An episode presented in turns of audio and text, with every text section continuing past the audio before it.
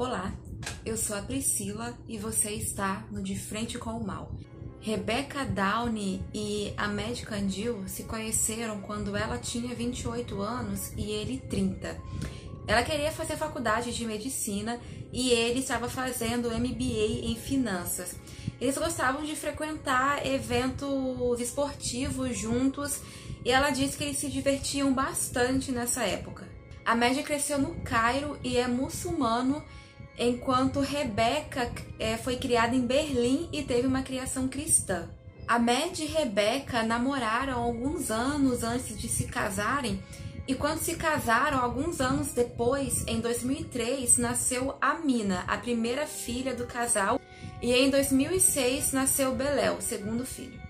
Daphne, uma amiga da Rebeca, conta que eles sempre faziam festas para as crianças, onde eles se divertiam todos e o Ahmed era muito simpático, ele era um bom pai, cuidava bem das crianças.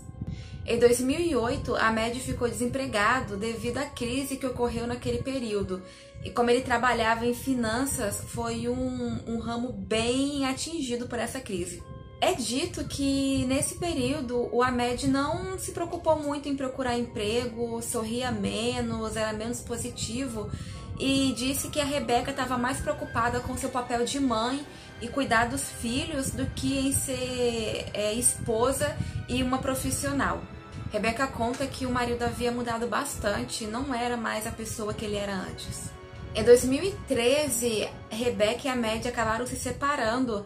A Rebeca conta que por ele a relação teria continuado desse jeito mesmo, mas ela não estava feliz, então resolveu que queria colocar um ponto final na relação.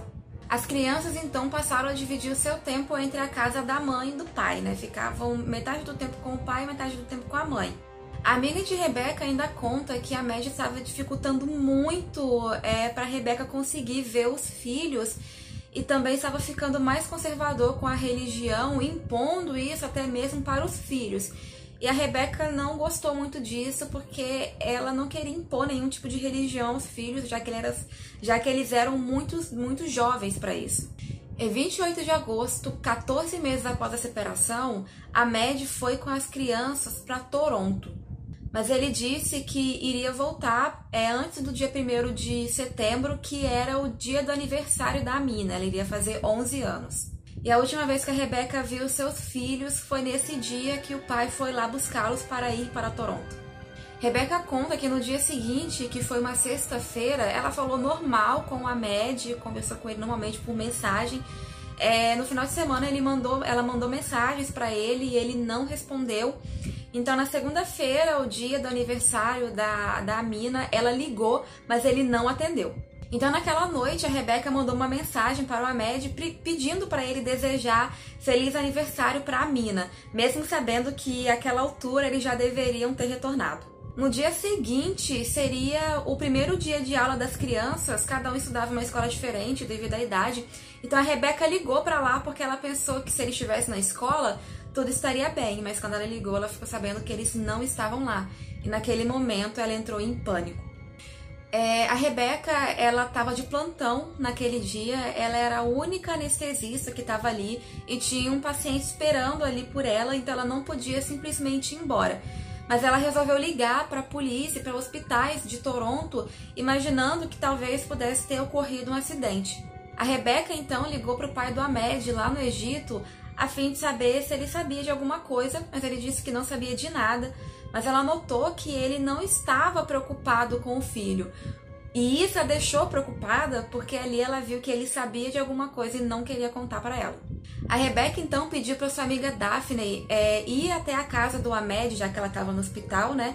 E quando ela chegou lá, né, amiga da Rebeca, ela viu que a casa estava toda fechada, não tinha nenhum carro na frente, mas ela viu uma cortina entreaberta e quando ela olhou lá dentro, ela viu que a casa estava totalmente vazia, não tinha móveis, não tinha nada dentro da casa.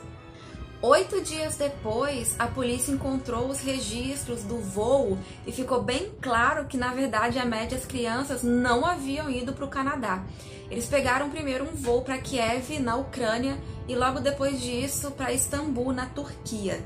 Aquela altura, o FBI já estava a par da situação, então eles emitiram dois mandados de prisão para o Ahmed, um para cada filho que ele havia sequestrado. O primeiro passo foi investigar as finanças de Ahmed e assim eles conseguiram descobrir que o Ahmed frequentou uma espécie de campo de sobrevivência e também frequentou aulas de tiro.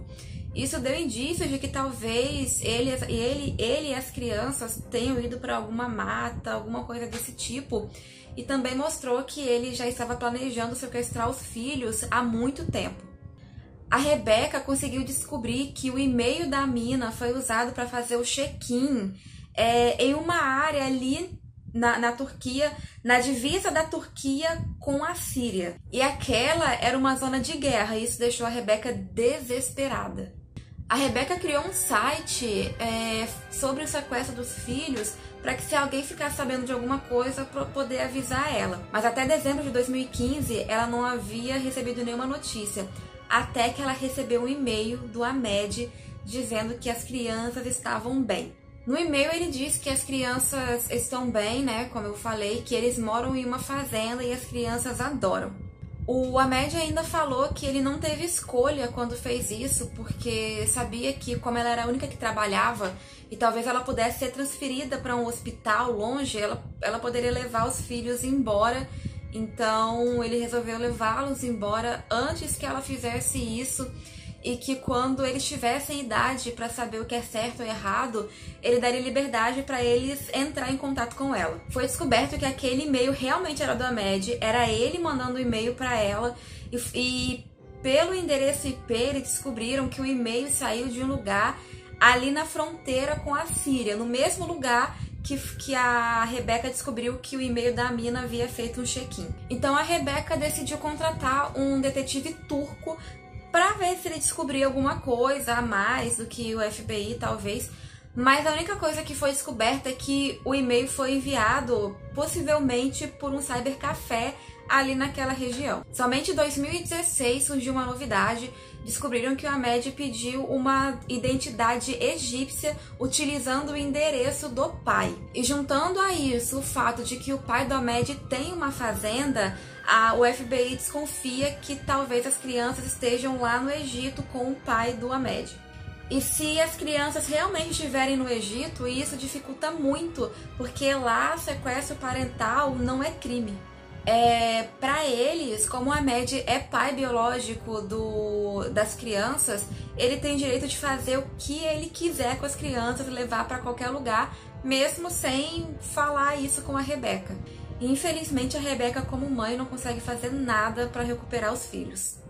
A Daphne, a amiga da Rebeca, acha que o Ahmed inventou alguma história de que a Rebeca tenha sofrido um acidente fatal, ou então simplesmente tenha proibido os filhos de usar a internet, telefone para entrar em contato com a mãe, já que eles eram muito apegados a ela e com certeza iriam querer entrar em contato. Infelizmente, após todos esses anos, a Rebeca ainda continua sem saber aonde os filhos realmente estão.